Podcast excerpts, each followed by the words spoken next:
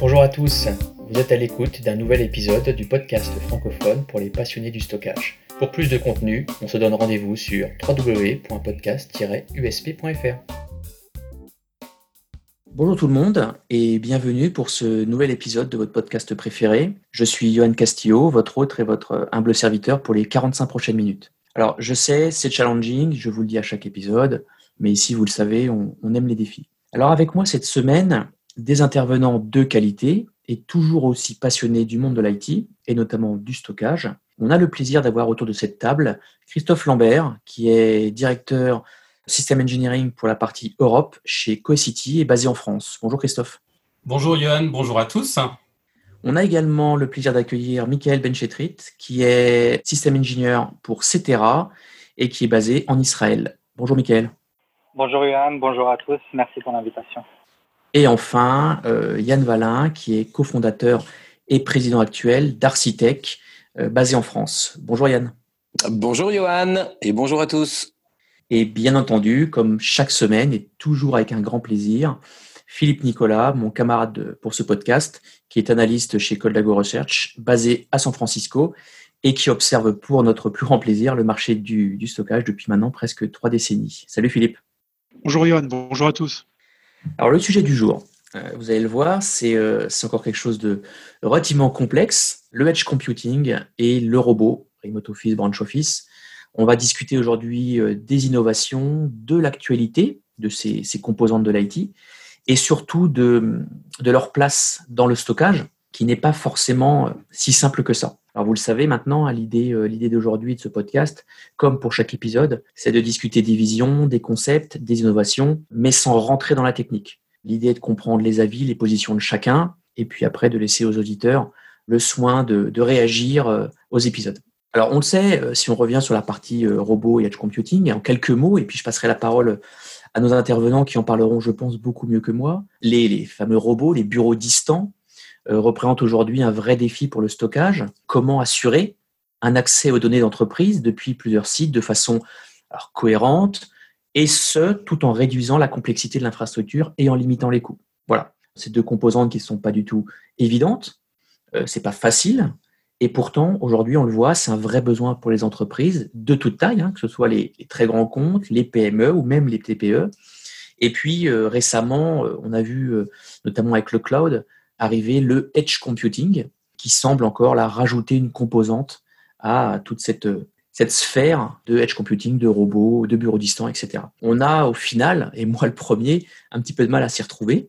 Ce que je vous propose aujourd'hui, c'est que l'on va essayer de rentrer un peu plus dans les détails avec, euh, avec Christophe, Michael et Yann et voir un petit peu si on arrive à, donner et mettre des mots sur ces concepts. Je vais commencer par une première question qui est un peu traditionnelle sur ce podcast, question très générale, et on commencera peut-être par toi Christophe, si tu le veux. Euh, j'aimerais bien que chacun vous me définissiez en quelques mots qu'est-ce que le edge computing finalement et, euh, et pourquoi maintenant, pourquoi on en parle énormément aujourd'hui? Est-ce qu'il y a des choses, des nouvelles innovations qui sont arrivées et qui ont fait que finalement c'est arrivé sur le devant de la scène? Peut-être que ça existait depuis longtemps. Voilà, en quelques mots, hein, puisqu'après on a beaucoup de questions pour vous pour justement éclaircir ça. Mais pour introduire et poser le débat, Christophe, qu'est-ce que le edge computing? Merci Johan. Euh, bah, en fait, je pense que tu as déjà bien défini une, partie du edge computing. Hein. Euh, c'est la possibilité de, fournir des ressources techniques à, des utilisateurs qui ne sont pas proches du data center, qui ne sont pas dans la corporation, mais qui sont dans des euh, bureaux distants ou même maintenant, puisque euh, on a eu une grosse explosion ces derniers temps euh, du télétravail, de pouvoir offrir justement une très bonne expérience utilisateur à la personne qui se trouve dans un bureau lointain ou chez lui. Comme, comme tu l'indiquais aussi, euh, c'est une notion qui, qui vient, qui repart, qui vient, qui repart. Et ce, depuis, euh, depuis plusieurs années où on a assisté euh, à différentes, justement, chamboulements sur le déploiement de l'IT dans ces, dans ces endroits reculés du réseau de l'entreprise. Merci Christophe. Yann, est-ce que tu veux ajouter quelques mots à cette, cette introduction de, de Christophe? Oui, avec, avec grand plaisir. Bon, bah, moi, j'aimerais bien prendre un exemple, en fait, pour euh, illustrer euh, la place du edge computing. Moi, j'ai un client euh, qui a euh, inventé le concept du manger chaud. Alors, le manger chaud, euh, c'est quoi? Donc, on est dans la restauration et mon client propose une solution pour les cafétérias, les, les restaurants d'entreprise, pour remplacer la caissière. Et donc, par un robot, et en fait, euh, le client passe avec son plateau et à la place de se présenter effectivement euh, devant la caissière qui comptabilise le, euh, le plateau et qui paye, euh, bah, passe devant un robot qui est un scanner qui permet de reconnaître finalement euh, le plateau, de l'analyser instantanément et de débiter en fait euh, le client par rapport à un compte entreprise qu'il peut avoir si on est dans le cadre d'un restaurant d'entreprise. Donc le nom est assez bien choisi par mon client, parce que le manger chaud, ça permet effectivement de gagner du temps ici et à la personne, au client final, d'aller s'installer pour manger chaud au niveau de son plateau repas parce qu'il n'a pas fait la queue en caisse. Et de par mon exemple, en fait, j'ai introduit l'avantage du edge computing ou les limitations du cloud computing qui fait que dans certains cas d'usage, on n'a pas le temps d'attendre. Alors c'est vrai pour une notion de compute, mais ça peut être vrai aussi pour une notion de stockage. Voilà. Et je pense que la prochaine génération euh, informatique, c'est de revenir effectivement à de l'instantané pour de l'intelligence artificielle, de la reconnaissance, peut-être pas faciale parce qu'effectivement il y a un grand débat sur le sujet euh, en ce moment. Euh, c'est un sujet d'actualité avec ce qui peut se passer en Asie, euh, etc. Mais en tout cas, pour l'IoT, pour les voitures connectées, pour un tas de bonnes raisons, et plein de nouveaux cas d'usage qui vont arriver, on a besoin effectivement de cette nouvelle génération du edge computing. Donc ça va être passionnant de voir effectivement tout ce que ça va permettre d'apporter comme nouveau service à tout le monde et à nous euh, en premier. Merci Yann pour cette petite analogie euh, très intéressante et, aussi pour le, les multiples points que tu as, tu as cités parce que je pense que tu as résumé beaucoup de choses et euh, je on va essayer de les aborder en tout cas euh, euh, dans la suite du podcast. Michael, est-ce que tu veux terminer cette introduction euh, par quelques mots également? Oui, avec plaisir. Alors, bien sûr, vous avez déjà dit énormément de choses sur, sur ce sujet-là qui est clairement un, sujet passionnant. Et, c'est en effet cette notion de edge computing, c'est quelque chose dont on a entendu parler il y a quelques années. C'est vraiment quelque chose qui n'est pas nouveau, mais on, on voit justement cette tendance s'accélérer et encore plus avec la situation actuelle avec ce Covid-19 où énormément de gens sont amenés à travailler de chez eux, à avoir cette notion de mobilité présent au quotidien. Et justement, cette notion de edge computing nous amène à transformer ce qu'on avait l'habitude d'avoir, les NAS traditionnels, vers une approche, totalement différente, totalement différente, nous permettant de nous affranchir des contraintes justement de ces NAS traditionnels pour ajouter des fonctionnalités supplémentaires et notamment permettre euh, le support de tout ce qui est explosion des, données non, non structurées. On le voit clairement, le volumétrie de, euh, de ces données-là ne fait qu'augmenter et la tendance justement nous amène à penser que ça va, euh, ça va aller de, de, manière croissante dans les, dans les années à venir.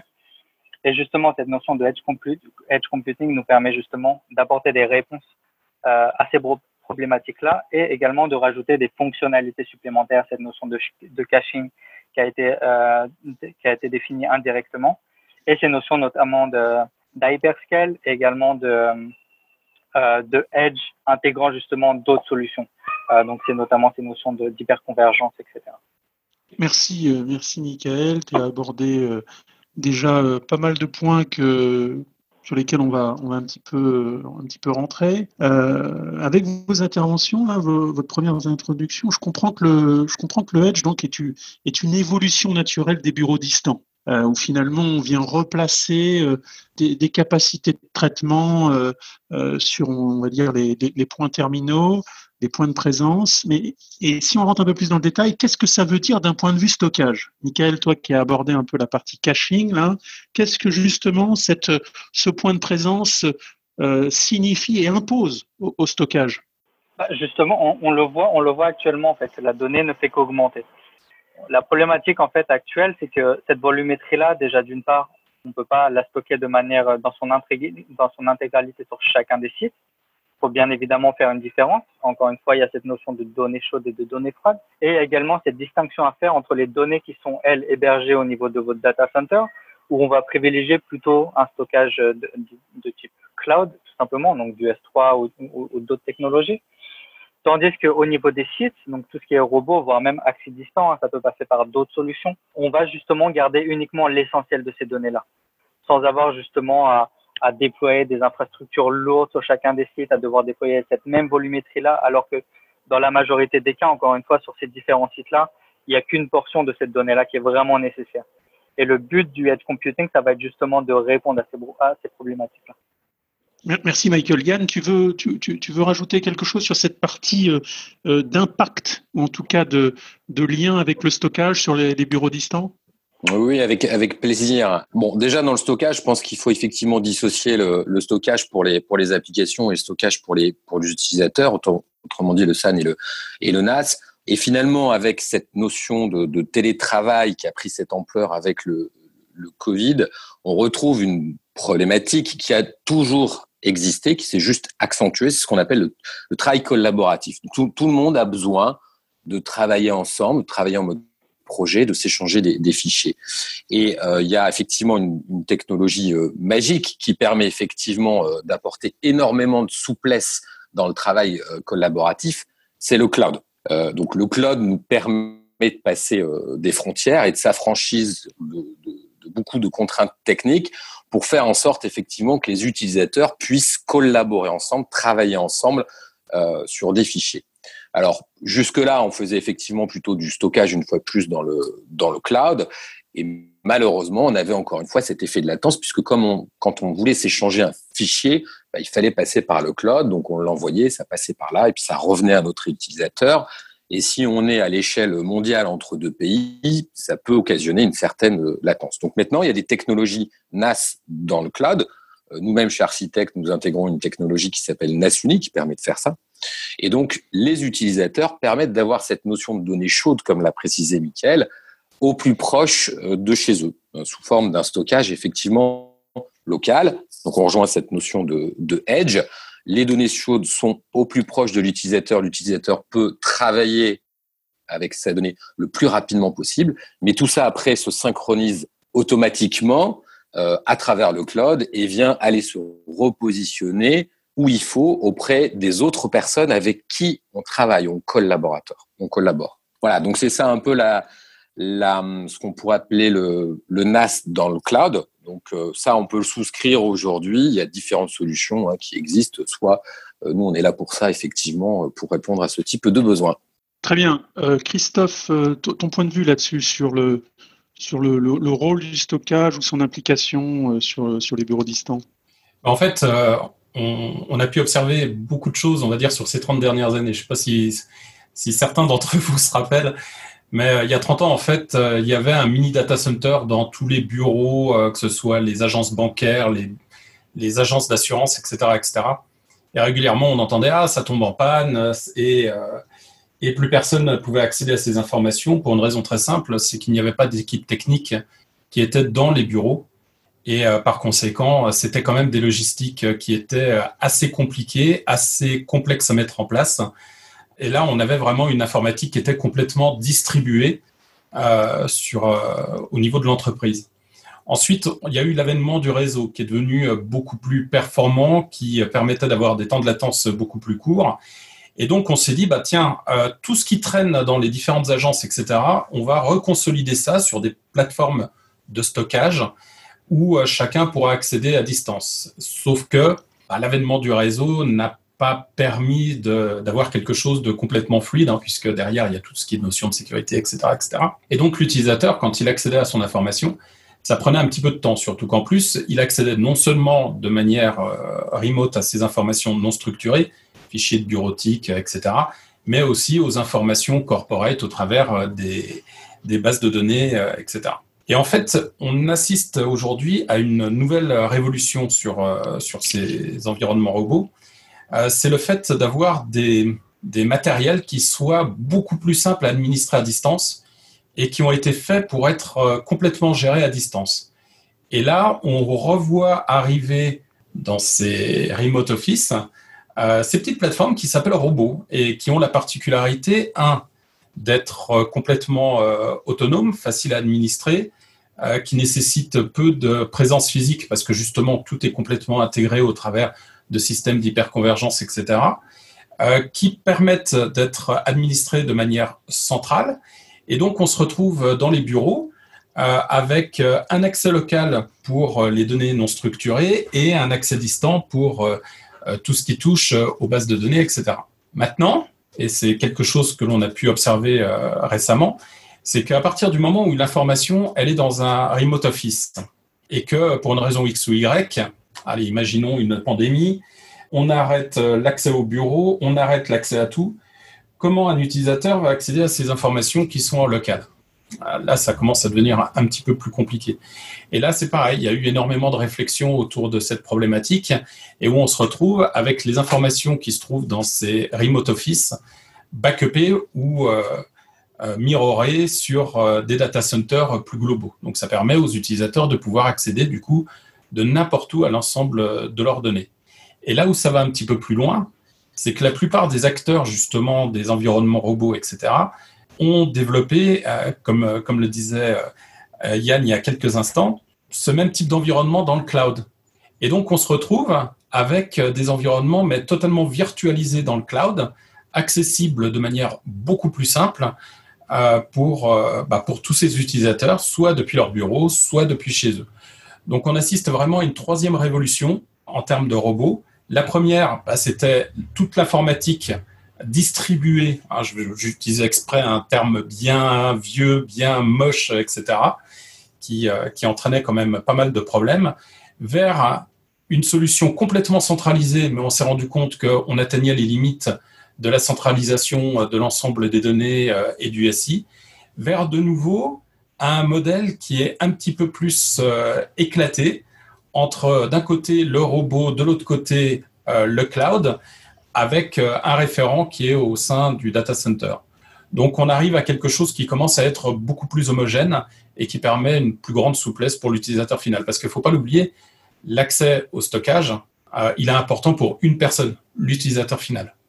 Merci, merci Christophe euh, de ces précisions. Et c'est vrai que on constate finalement que le terme robot est assez bien trouvé, même s'il a une signification différente, puisque euh, avec ton illustration, euh, implicitement, il associe la, notion d'automatisation finalement. Exactement. Ces, voilà, ces entités sont autonomes et, et, sont asservies au site central euh, et donc, elles, elles, portent bien leur nom. Je, voulais qu'on aborde là avec vous, peut-être avec toi, Yann, qui justement illustrait avec ton exemple euh, au début dans ton introduction euh, les usages. Les usages, rentrer un peu plus dans, dans, dans, dans le détail de ça, euh, voir à quoi ça sert finalement. Et puis, euh, on parle implicitement, de par les, solutions que vous représentez, euh, d'un simple accès fichier ou, plus que ça.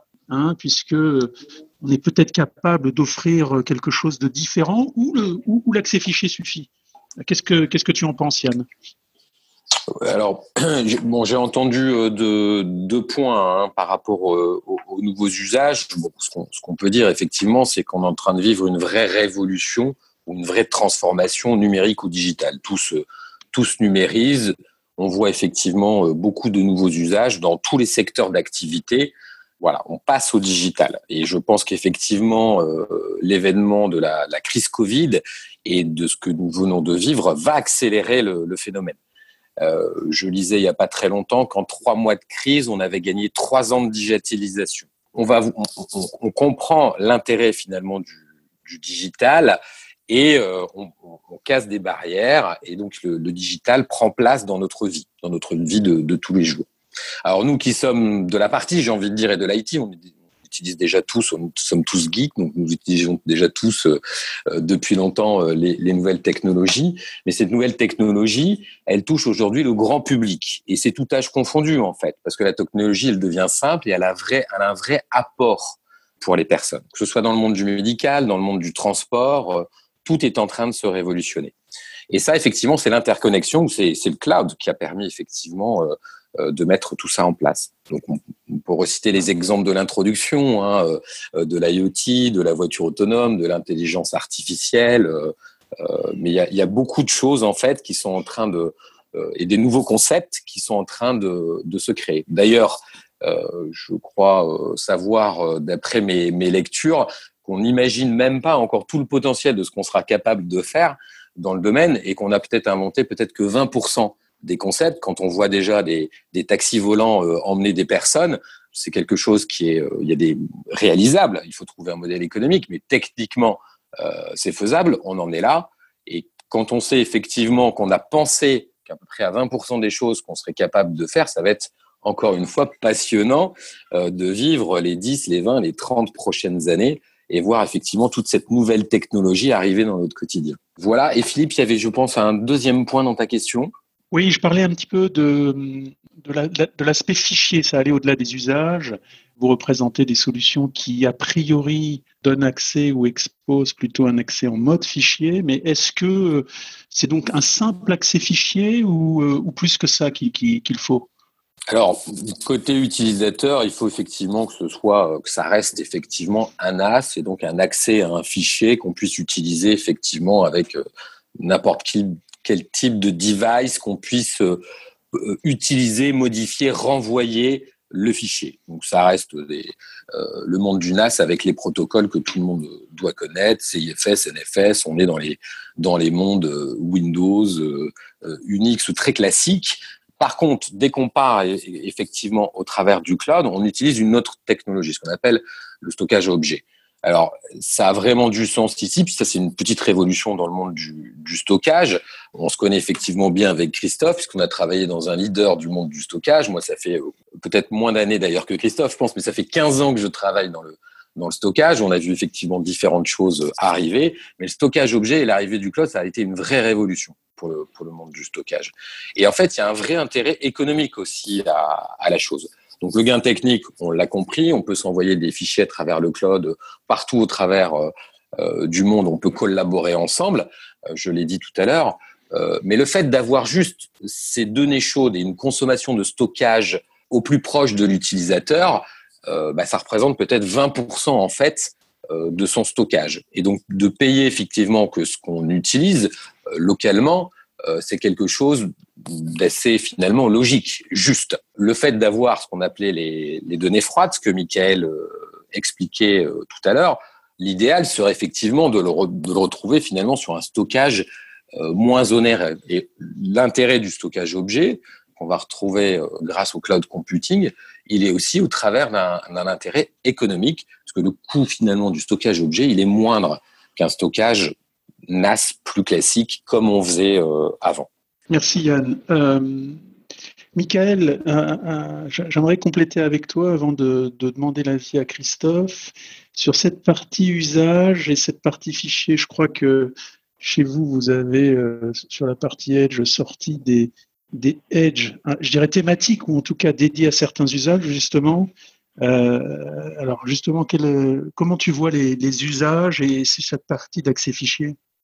Comme le disait euh, Christophe et Yann euh, précédemment, en effet, on voit déjà d'une part une évolution euh, et une transformation digitale qui s'effectue déjà d'une part sur le sur le public, hein, mais également au sein des au sein des entreprises auxquelles on est on, travaille au quotidien. Et déjà d'une part, nous ce qu'on constate chez Cetera, c'est que jusqu'à présent, on avait des clients qui avaient leur stockage, on va dire objet, qu'ils utilisaient vraiment pour des besoins spécifiques, calcul, données données applicatives, etc.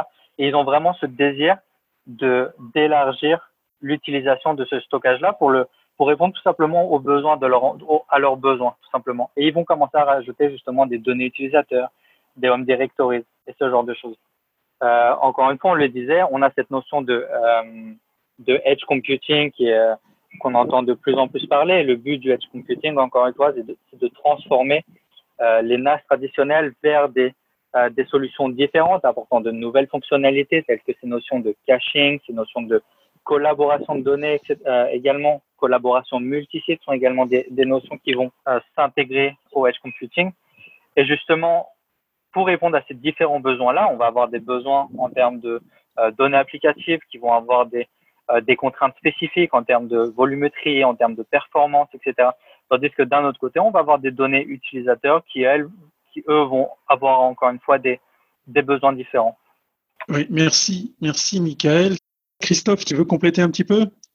Oui, pour, euh, pour revenir euh, au, au, point indiqué sur les différentes applications que l'on peut retrouver sur, le, sur, le, sur les environnements robots, etc. Euh, c'est vrai que la plupart du temps, dans un premier cas, ce qu'on va retrouver, effectivement, c'est plus de la bureautique parce que c'est les fichiers auxquels on veut accéder rapidement, c'est ceux que l'on va échanger beaucoup plus facilement avec ses collègues, etc., etc. Mais on va retrouver aussi d'autres applications qui ne sont pas forcément visibles auprès de l'utilisateur final. L'un des premiers, c'est la consolidation de tous les backups des ordinateurs locaux avant d'être envoyés vers un central, par exemple. On va aussi retrouver des petites applications, euh, des petites bases de données qui sont peut-être nécessaires justement pour l'utilisation euh, d'un bureau. Mais aussi, ce qu'on va retrouver, c'est toutes les notions de protection, parce qu'on sait aussi une chose, c'est qu'aujourd'hui, euh, tout ce qui est remote office, branch office, mais aussi travail à la maison, travail par le cloud, etc., sont des points d'entrée extrêmement importants vers le data center et des environnements qui sont privilégiés pour tous les environnements, enfin pour tout ce qui est ransomware, etc. Donc, on va retrouver euh, la plupart du temps dans ces solutions qui vont être déployées euh, euh, au bord du réseau aussi des éléments qui, permettent justement de contrer des attaques contre le data center. Donc, ce n'est pas uniquement du fichier, on va vraiment retrouver différents éléments du, SI. Merci beaucoup Christophe d'avoir complété les, différentes réponses de tes camarades. Moi, j'aimerais aborder euh, ce qu'on a parlé des usages, effectivement, de différentes notions, euh, plus ou moins techniques. Il y a un sujet que j'aimerais aborder, et, Yann, tu en as un petit peu parlé euh, durant tes différentes réponses, qui est l'IoT. alors moi, je vous, lance ce terme-là tel une bouteille à la mer. j'aimerais savoir que, votre avis à vous, hein, finalement, et puis on commencera peut-être par toi, Yann, est-ce que vous ne pensez pas finalement que cette notion d'IoT, c'est pas le fer de lance finalement du edge computing est-ce que c'est une notion un peu, alors marketing c'est un peu, fort, mais est-ce que c'est euh, justifié ou est-ce que l'IoT aujourd'hui justement porte sur ses épaules euh, énormément d'usages euh, pour ces, nouveaux, voilà, le edge, le robot, etc. voilà, Yann, est-ce que tu, voudrais réagir là-dessus au-dessous de, l'IoT? Oui, oui, l'IoT, moi, enfin, je vois, je le lis. IoT pour moi a une connotation très matérielle parce que quand on parle IoT, on pense tout de suite à, à un matériel. Mais quand on parle IoT, le matériel, il est intelligent. Et en fait, je le lis souvent, moi, à de l'intelligence artificielle. Les deux sont assez liés. Voilà. L'IoT, c'est très parlant pour, pour tout le monde parce que euh, on pense tout de suite à euh, un device, une, caméra, quelque chose qu'on pourrait avoir, une, montre, enfin, euh, différentes choses qu'on peut voir ou pas voir, parce que quand on est particulier, ça peut être ce type d'IoT. Maintenant, pour les entreprises ou les instituts publics, de l'IoT, euh, bah voilà, ça va être des capteurs, des prises de, euh, de mesures qui vont, pour, qui vont pouvoir analyser en temps réel euh, des choses et rendre, par exemple, une ville plus intelligente, plus verte aussi. Euh, c'est la possibilité d'aller réguler du trafic, de mieux organiser sa collecte des déchets, de mieux organiser son parking si on a les places de, de, libre pour les un les rentabiliser et puis avoir un meilleur service pour ces pour les citoyens. Dans l'IoT, effectivement, il y a, il y a beaucoup de choses. On a déjà effectivement quelques quelques concepts, mais je pense qu'on n'a pas encore une fois de plus tout inventé. Et des technologies comme la, la 5G qui sont euh, qui sont à nos portes, et puis le fait de euh, libérer la créativité humaine grâce notamment au cloud computing dans le monde de l'intelligence artificielle. Donc le fait d'avoir effectivement une communauté de développeurs, une communauté d'idées qui soit de plus en plus grande et qui intéresse finalement de plus en plus de gens et les jeunes, ça va nous permettre effectivement de euh, bah, d'inventer de nouvelles choses. Euh, et alors c'est extrêmement euh, intéressant en ce moment parce que on se rend compte déjà qu'on peut faire fausse route sur des nouvelles technologies comme la reconnaissance faciale. Je le disais, c'est un grand débat. voilà, bon, avec ce qui s'est passé à Hong Kong, en Asie, et puis on vient de voir effectivement que beaucoup de grandes entreprises euh, américaines ou avec les, malheureux scandales qui s'est euh, qui s'est passé d'ailleurs aux États-Unis, on voit le monde de l'IT aujourd'hui se dire bon bah ok, on travaille à beaucoup de concepts. Euh, le but c'est quand même d'apporter quelque chose ou finalement d'améliorer le bien-être de l'homme, on peut se rendre compte effectivement que quand on invente des nouveaux concepts, on peut faire fausse route. Et ça, c'est l'histoire qui va nous l'apprendre. Donc ça va être extrêmement intéressant euh, euh, bah, de voir effectivement ce qui va rester, ce qui va pas rester, et de voir jusque où la créativité de l'homme va pouvoir aller avec nos nouvelles technologies d'aujourd'hui. Ça va être passionnant. Et toi, Christophe, euh, autour de l'IoT, tu en penses quoi, toi, vrai ou faux, faux débat Ou est-ce que tu veux peut-être compléter ce que vient d'expliquer Yann?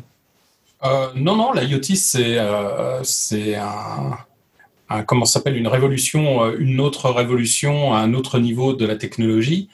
Typiquement, quand on parle de edge computing, en fait, on peut dire que la partie robot, c'est une partie du edge computing, mais on peut dire aussi que l'IoT, c'est une autre partie du edge computing, parce que là, on est vraiment au bout du bout du bout du réseau, euh, puisque, bah, comme le disait Yann, la plupart du temps, c'est euh, parfois juste des, des capteurs euh, à un état on-off ou une caméra ou une voiture en conduite, en conduite autonome, etc., etc.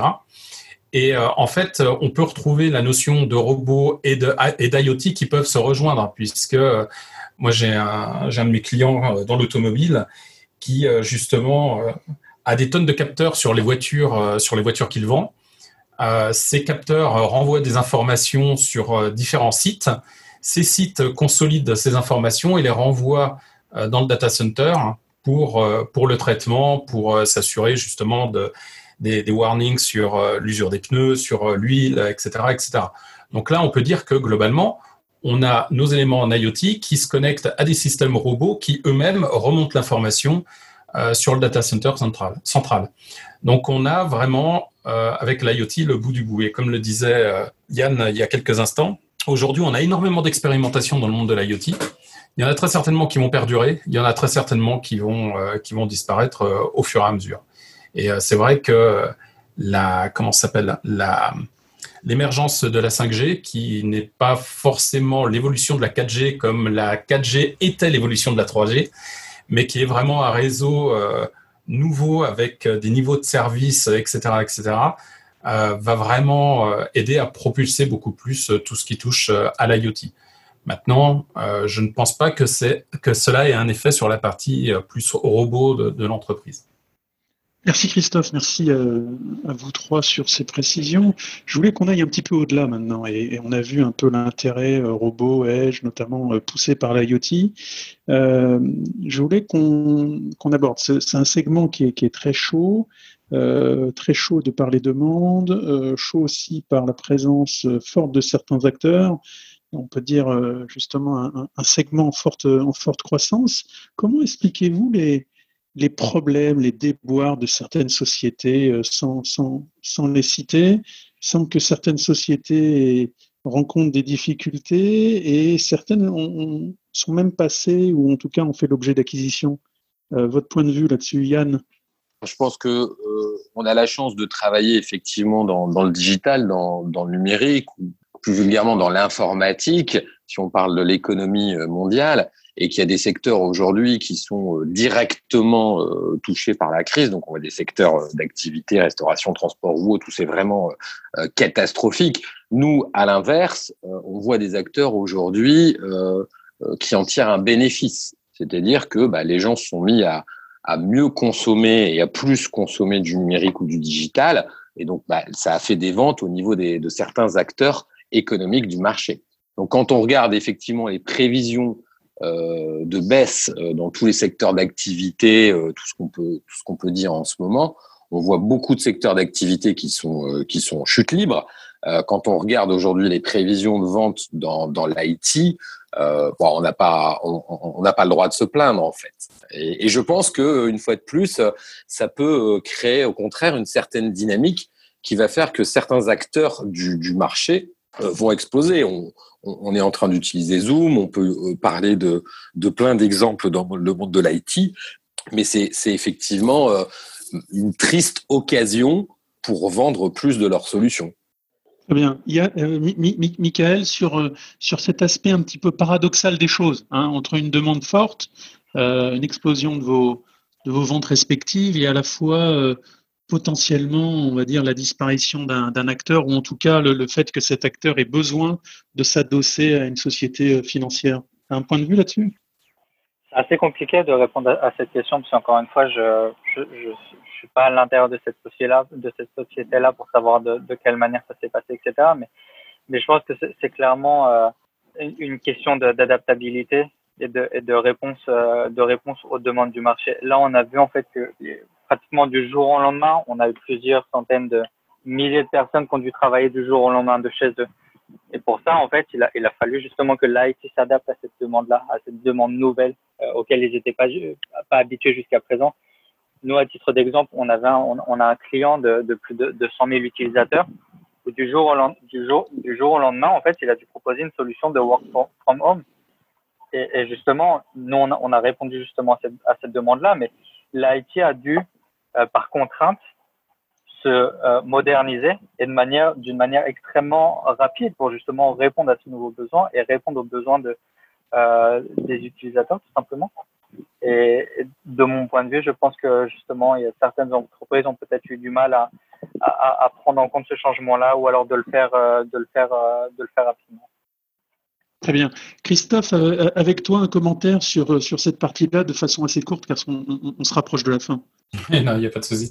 Non, non, en fait, moi, je rejoins euh, Michael hein, sur, sur le fait qu'il euh, peut y avoir vraiment différentes raisons. On s'est retrouvé dans une période vraiment très, très compliquée où, euh, effectivement, des sociétés qui n'avaient peut-être pas forcément suffisamment de cash en banque se sont retrouvées très vite euh, bloqués dans leur, dans leur expansion, euh, etc.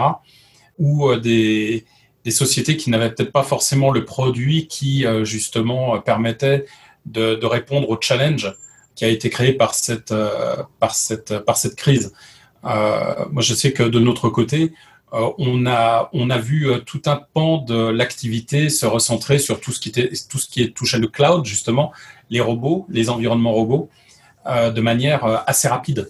Euh, donc, euh, je pense que malheureusement, les sociétés qui n'avaient pas soit le cash nécessaire, soit la stratégie ou la vision nécessaire pour pouvoir euh, s'adapter rapidement par rapport à la pandémie, se sont retrouvées dans des grosses difficultés.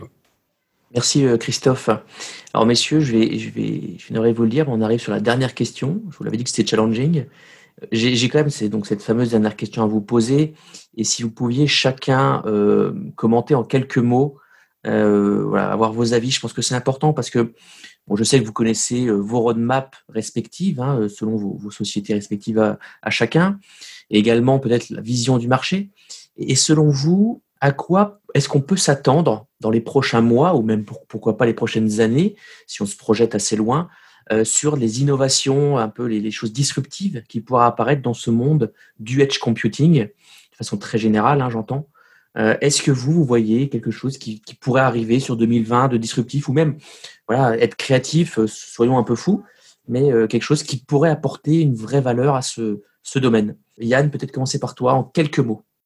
Oui, merci, euh, Johan. Euh, bon, moi, c'est pas une, révolution en soi, mais moi, je suis une société de services. Hein. Je suis un intégrateur de, de technologie. On voit aujourd'hui une certaine tendance. Le cloud y a amené, mais il y a aujourd'hui une tendance euh, certaine de consommer l'informatique euh, différemment. On est plutôt euh, à vouloir avoir une prédictibilité de ses dépenses, à utiliser des budgets de fonctionnement, à parler d'usage, à avoir un service qui fonctionne. Bon, voilà. Donc on est sur ces concepts que le cloud a permis de porter à une certaine maturité et une fois de plus, je pense qu'avec la crise que l'on vient de traverser, il va y avoir une accélération euh, autour de cela. Les clients veulent s'abonner effectivement à, des, services opérationnels. Donc, le métier de l'intégrateur que l'on faisait, plutôt on-premise, à installer des technologies que les clients vont euh, exploiter, évolue.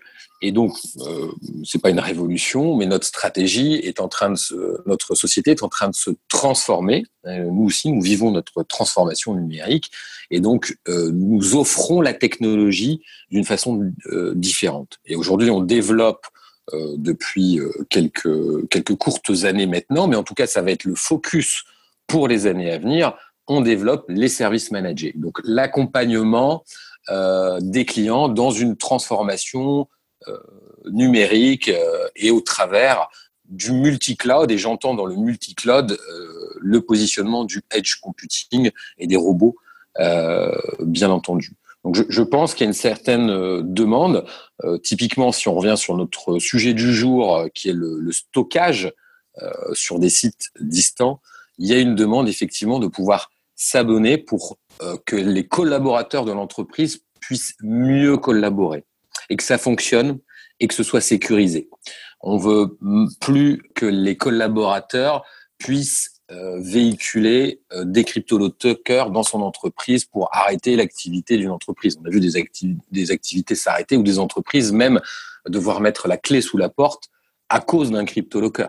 Donc, on veut plus ça. On veut que l'échange de l'information et que l'échange de fichiers au travers des collaborateurs d'une entreprise internationale puisse s'effectuer au travers d'un service qui soit opérationnel euh, et complètement sécurisé.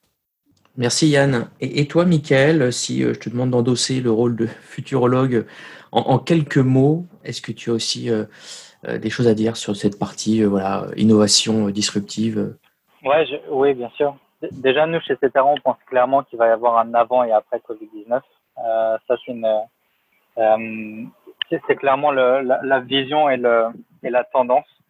Euh, maintenant, ce qui va se passer, c'est que euh, justement, il va falloir répondre à ces nouveaux besoins. Comme je disais, euh, comme tout le monde l'a dit hein, aujourd'hui, euh, va falloir que la donnée soit disponible en dehors des frontières de l'entreprise. Le robot maintenant ne va plus se limiter euh, au, au, réseau de, de l'entreprise, ça va, ça va également s'étendre à nos maisons, à nos mobiles, euh, etc. Donc ça, c'est déjà un, premier point, c'est de permettre justement la mise à disposition de, de, de ces données-là peu importe euh, l'endroit et peu importe depuis quel périphérique euh, accède, accède l'utilisateur. Une des notions importantes également à prendre en compte lorsqu'on parle de, euh, de mise à disposition de la donnée, c'est ces notions de gouvernance et de sécurité, où justement va falloir s'assurer que ces données-là restent contrôlées, restent sécurisées. Yann le précisait également, hein, cette notion de ransomware, etc., il va falloir encore une fois, quand vous avez des utilisateurs qui accèdent aux données depuis leur poste, euh, depuis leur poste personnel, s'assurer justement qu'il n'y ait pas de, euh, data leakage, qu'il n'y ait pas de, fuite de données. Donc ça, ça va être clairement la, tendance euh, et, un, point, de vigilance. Et le but sur les, années à venir, ça, va être de rajouter cette surcouche de machine learning. On sait maintenant que les, utilisateurs ont tendance à avoir des horaires beaucoup plus flexibles, s'adaptant justement le fait qu'ils travaillent de chez eux, ils doivent s'adapter à, leur, à, leurs horaires. Donc ils vont travailler un petit peu plus tard le soir, commencer un petit peu un petit peu plus tôt le matin. Et justement, le fait de rajouter ces notions de machine learning vont nous permettre justement d'appréhender euh, la façon dont les utilisateurs travaillent ou ce, ou ce, genre de choses. Si par exemple un fichier est partagé à un utilisateur et qu'on sait que cet utilisateur-là se connecte en fin de journée, on pourra s'assurer justement que le fichier sera déjà synchronisé lorsque l'utilisateur souhaitera y accéder. Merci Michael. Et Christophe, pour fermer la marge de l'innovation, est-ce que tu as euh, quelques mots à nous dire justement? Oh la lourde tâche, terminer la marche de l'innovation. Ben, en fait, euh, euh, moi j'ai eu la chance d'aller très très souvent dans, dans, le pays de prédilection de Philippe, hein, dans la Silicon Valley. Et dans la Silicon Valley, en fait, on se rend compte qu'il y a quelque chose qui a déjà beaucoup changé. C'est que la plupart des startups aujourd'hui commencent à travailler quasiment sans IT à utiliser des solutions de software as a service, d'utiliser des solutions euh, directement dans le cloud, etc. Et c'est un petit peu d'ailleurs euh, l'exemple chez nous. Hein. Chez nous, euh, globalement, je travaille de chez moi, j'ai accès qu'à des des environnements de type SaaS. et puis, si j'ai besoin d'éditer un document, ça se fait au travers du cloud, etc., etc. Ce qui veut dire que globalement, pour pouvoir fonctionner, on a déjà enlevé une énorme partie de l'informatique, qu'elle soit centralisée ou qu'elle soit, euh, ou qu'elle soit distribuée. Donc en fait, euh, l'avenir, moi je le vois sur, euh, sur deux axes. Le premier, c'est effectivement toutes les sociétés assez innovantes, neuves, récentes, qui, qui vont prendre immédiatement le pli du cloud et de tout ce qui est software as a service, infrastructure as a service, etc. Et dans les environnements, on va dire un petit peu plus traditionnels, de toujours voir euh, le déploiement d'environnements de, type euh, robot dans les bureaux, mais robots qui pourront se retrouver soit de manière physique, soit au travers d'appliances dans le cloud, puisque justement ça, permet aussi de pouvoir réduire considérablement les coûts pour ces entreprises en termes d'accès au réseau et derrière de mettre en place toutes les, toutes les fonctions possibles pour pouvoir sauvegarder, préserver euh, réduire la copie, euh, la copie des données et, euh, bah oui, quelque part, de protéger le patrimoine de l'entreprise. Parce que ça, c'est quelque chose, c'est quand même les deux missions de base. C'est un, d'avoir des données qui soient facilement accessibles à l'utilisateur final, parce que plus l'utilisateur attend, bah, plus ça coûte cher en entreprise. Et la deuxième chose, de pouvoir protéger les données, puisque bah, les données, à partir du moment où on n'y a plus accès, bah, globalement, l'entreprise s'arrête. Merci beaucoup, messieurs. Je vous l'avais dit, hein, le temps file très très vite sur ce podcast. Euh, c'est déjà terminé, je suis, je navré de vous le dire. Et je sais, voilà, on en voudrait toujours plus. Euh, il y a beaucoup de sujets qu'on aimerait aborder. Hein, euh, notamment, on a, on a parlé très peu de la sécurité. mais en tout cas, on aura des excuses pour vous réinviter, pour faire un, un, nouvel épisode dédié au edge computing et la sécurité, pourquoi pas, puis d'autres notions aussi qu'on n'a peut-être pas abordées. Euh, mais on se doit en tout cas de respecter le, format du podcast. Et qu'en vous écoutant, euh, euh, nos auditeurs auront une multitude de questions. mais je le dis chaque semaine, c'est aussi ça ce rendez-vous. Hein. On veut éveiller la curiosité et créer les débats. Deux notions qui sont très importantes pour, pour nous. Et, et donc, je vous invite à rejoindre la communauté via le groupe LinkedIn ou le site web du podcast et à poursuivre la discussion avec nos experts et nos passionnés du jour, passé ou futur. Euh, en tout cas, encore un grand merci à Christophe, Michael, Yann pour vos interventions de très grande qualité. Pour ma part, je n'ai plus qu'à vous souhaiter à toutes et à tous une très bonne continuation. Prenez soin de vous, de votre famille et bien entendu de votre business. Salut les amis